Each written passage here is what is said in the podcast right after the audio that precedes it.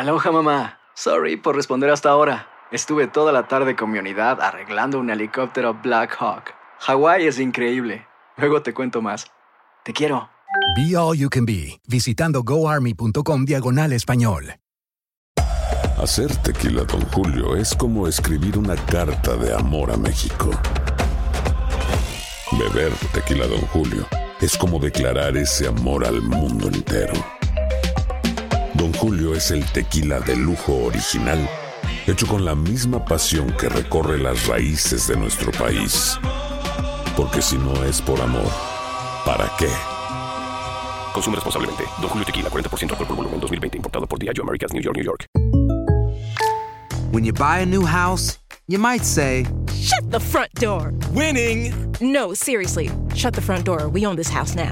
but you actually need to say, Like a good neighbor, State Farm is there. That's right. The local State Farm agent is there to help you choose the coverage you need. Welcome to my crib. no one says that anymore, but I don't care. So just remember, like a good neighbor, State Farm is there. State Farm, Bloomington, Illinois.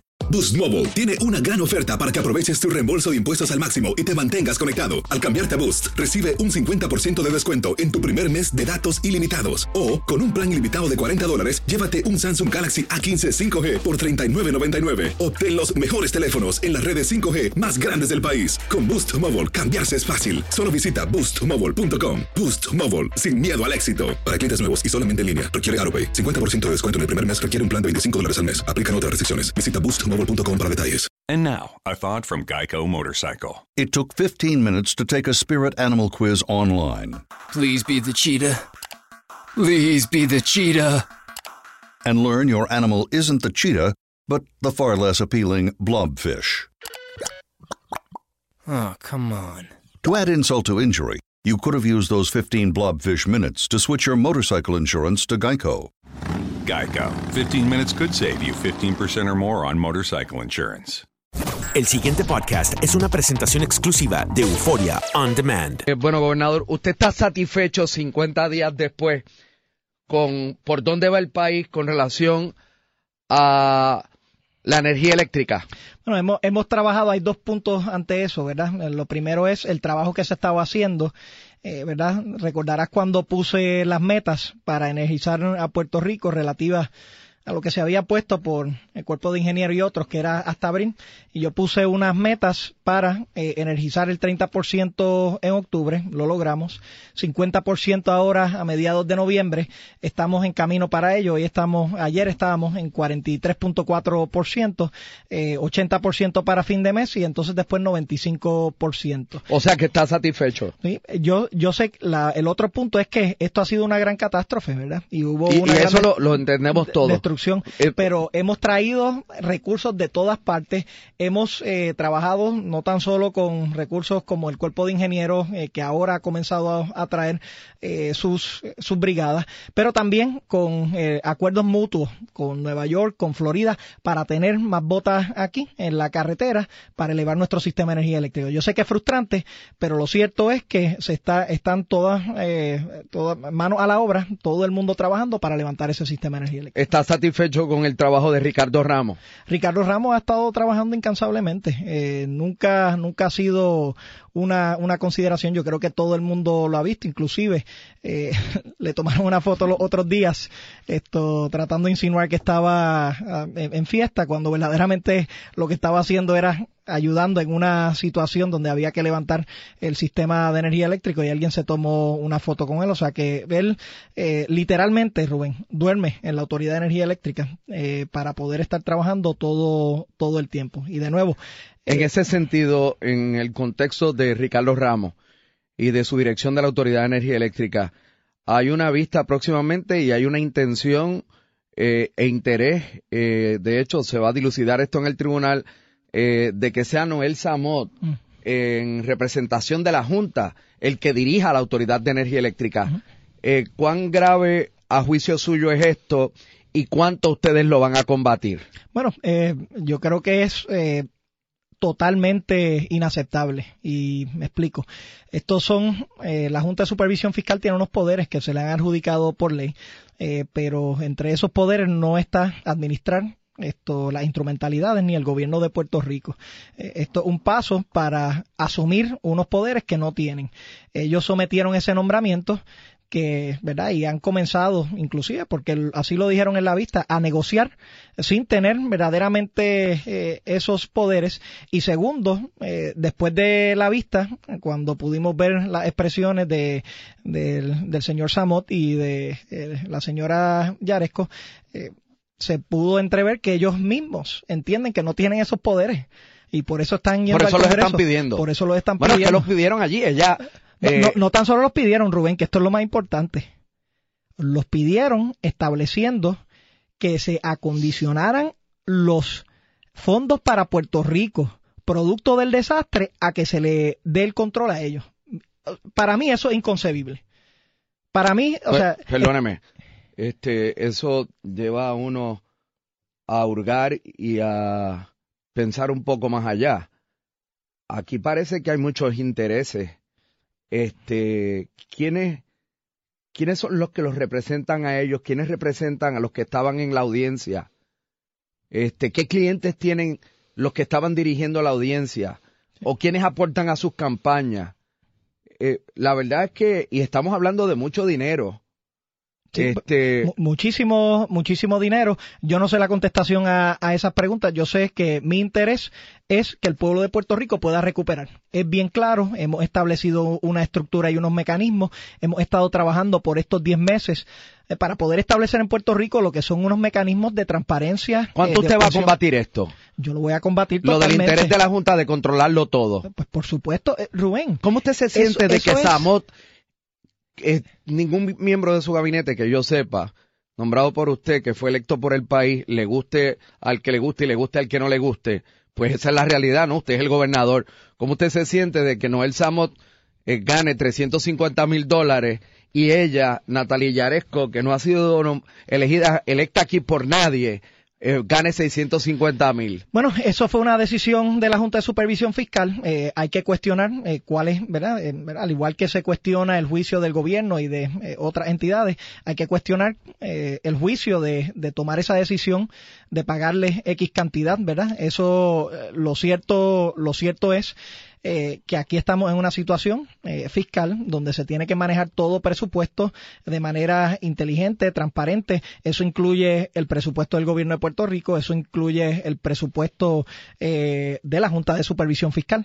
Así que esa, todos esos cuestionamientos son válidos. Pero déjame regresar al punto de lo que implica esto. Implica que a Puerto Rico, si se hacen estos cambios, estás regresando a, al, ¿verdad?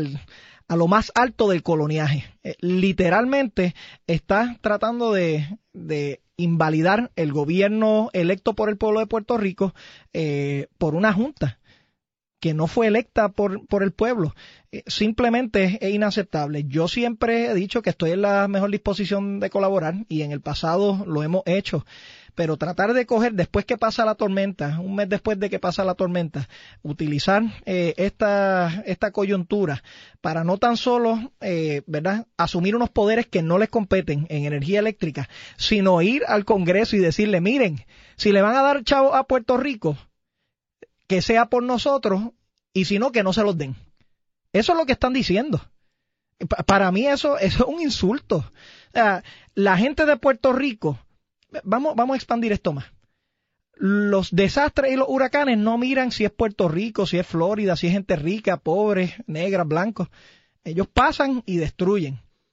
Y que traten de utilizar esta eh, catástrofe en Puerto Rico para tratar de decir que los fondos se eh, canalicen con ellos, sino que no se den los fondos para los puertorriqueños, para la recuperación, para que los puertorriqueños puedan restablecer y reconstruir las escuelas, las carreteras, para que podamos establecer un panorama más claro eh, para Puerto Rico, para que podamos reconstruir, como hemos estado hablando, más fuerte que en el pasado. Para mí es, eso simplemente, no sé, eh, pone en tela de juicio eh, lo que están pensando. Es esa frase que se dijo dos veces. La primera vez yo, yo pensé que fue un error. ¿Cuál, cuál, es la frase? La, frase de que, que acondicionen los, que condicionen los, los los dineros hacia Puerto Rico eh, a que se le sea la Junta el que tenga el control de, manejar eso. Eh, para mí eso es inaceptable. Es totalmente inaceptable. ¿Esto está pasando en Texas? Por eso, y si eso ocurre. ¿Eso está pasando en Florida? ¿Qué pito tocaría usted? Eso está pasando en las Islas Vírgenes. ¿Eso está pasando en California? La contestación es que no y es inaceptable. Aquí ya todos los congresistas han estado de acuerdo que a Puerto Rico se le tiene que tratar igual, porque así cuando han venido para acá, demócratas y republicanos, se le tiene que tratar igual a Puerto Rico en eh, cuando ahora se esté viendo el suplemental eh, para la recuperación de Puerto Rico. Hacer esto o implicar esto definitivamente es trato desigual eh, para Puerto Rico. ¿Y qué pito tocaría usted si le quitan eh, los poderes de determinar en qué se va a usar cuánto dinero y, cómo. Mira, Rubén, yo, yo siempre he luchado en contra del coloniaje. Siempre. Esto, y voy a continuar haciéndolo. Y si estas cosas empiezan a trascender hacia una faceta eh, eh, ridícula como esa, donde el coloniaje llega a su máxima expresión, donde una junta, eh, ¿verdad?, que fue nombrada, que no fue eh, electa por el pueblo, eh, siga, siga recogiendo mayores poderes. yo voy a estar luchando eso ante todas las consecuencias. Pero, en ese contexto contrasta mucho, y digo, no, no estoy criticándolo, pero lo veo aquí, dice Ricardo Ramos, si la Corte determina que él va a administrar, refiriéndose a Noel Samot, yo soy persona de ley y orden y me voy. Bueno, esa es la posición porque lo que está diciendo Ricardo, Ricardo es un profesional, ¿verdad? Esto, Ricardo eh, vino para precisamente administrar lo que era energía eh, eléctrica. Mi rol como gobernador y como líder de Puerto Rico no tan solo es administrar, pero también velar por la injusticia esto, hacer los cambios fundamentales que requiere Puerto Rico y este tipo de, eh, ¿verdad? de agarre de poder es inaceptable es inaceptable. Que, los fondos tengan controles, que puedan tener controles, pues por supuesto, eso se hace en todas las jurisdicciones, que nosotros tenemos un sistema que ya lo hemos establecido y que lo hemos eh, comenzado a construir, por supuesto, para que se tenga esa claridad, esa transparencia, eh, que la gente sepa dónde es que se están usando esos recursos y para qué, pero de eso a que la Junta de Supervisión Fiscal cambie su razón de ser, que era eh, ¿verdad? mantenerle el tope a los presupuestos. Nosotros hemos estado trabajando con eso.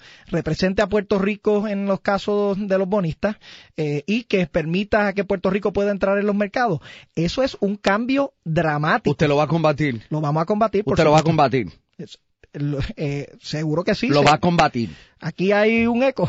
No, yo quiero saber si lo va a combatir. Lo vamos a combatir, Rubén. Este es inaceptable. Porque usted me dijo un día que lo iba a combatir hasta radicalmente. ¿Usted se acuerda? Usted me lo dijo. Sí, vamos a combatir esto porque esto es ya de nuevo la definición de lo que nosotros queremos ser como pueblo. Queremos que se imponga una junta que agarre más poderes más poderes, los poderes que se le delegan al gobierno, a la legislatura, al ejecutivo, eh, para poder administrar y manejar a Puerto Rico. Si eh, ¿verdad? Esto sin la validación del pueblo de Puerto Rico. ¿Queremos llegar a ese punto del extremo del coloniaje? La contestación es que no. Eso es inaceptable y reitero, Rubén, con todo y esto, con todo y esto, si ellos asumen y trabajan lo que deben de estar trabajando, nosotros hemos estado en disposición para hacerlo y lo vamos a estar continuando haciendo, pero tratar de agarrar más poderes, tratar de utilizar una catástrofe eh, para justificar eso y para condicionar lo que serían los fondos para Puerto Rico, simplemente inaceptable. ¿Usted se mantiene en la meta de que para mediados de diciembre el noventa y tanto por ciento del país va a tener luz. Sí, tenemos que hacer eso y hemos estado trabajando y me gustaría hablar sobre, sobre ello. Todos los días estamos teniendo unas reuniones a estos fines con distintos de los actores principales.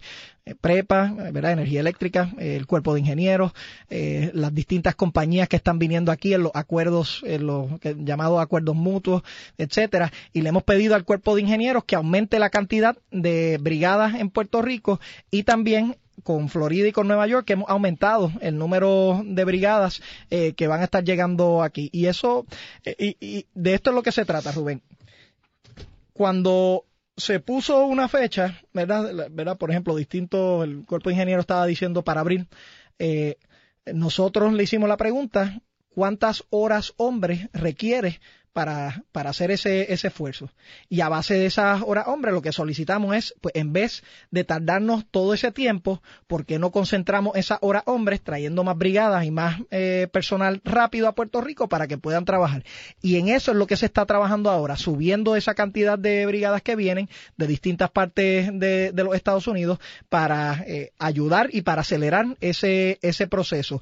La energía eléctrica es crítico para que nosotros podamos seguir operando efectivamente. Afecta a todos en nuestra sociedad, desde los hospitales. Todo. Por eso, todo. Los supermercados, la banca, todo. Los talleres de trabajo telecomunicaciones, todo, todo. acueductos, el acceso, ¿verdad? O sea, desde lo más básico hasta las complejidades, hasta nuestra economía, y por lo tanto, yo sé que cuando yo salí con esas métricas agresivas, eh, la gente abrió los ojos, pero es que tenemos que entender que esto debe ser la prioridad la prioridad ahora porque todo lo demás depende de eso. Así que hacer menos es inaceptable. Si hay una alternativa de traer una brigada más a Puerto Rico, la tenemos que traer. Y el compromiso que estoy haciendo todos los días, viendo a ver dónde es que se están haciendo los esfuerzos, cuánto es que se está aumentando, cuáles son las brigadas que van a venir, cuáles son los materiales que van a venir, cómo se van a distribuir para que se haga de manera inteligente, dónde es que van a estar los campos, cómo se van a mover esos, esos campos a través de todo Puerto Rico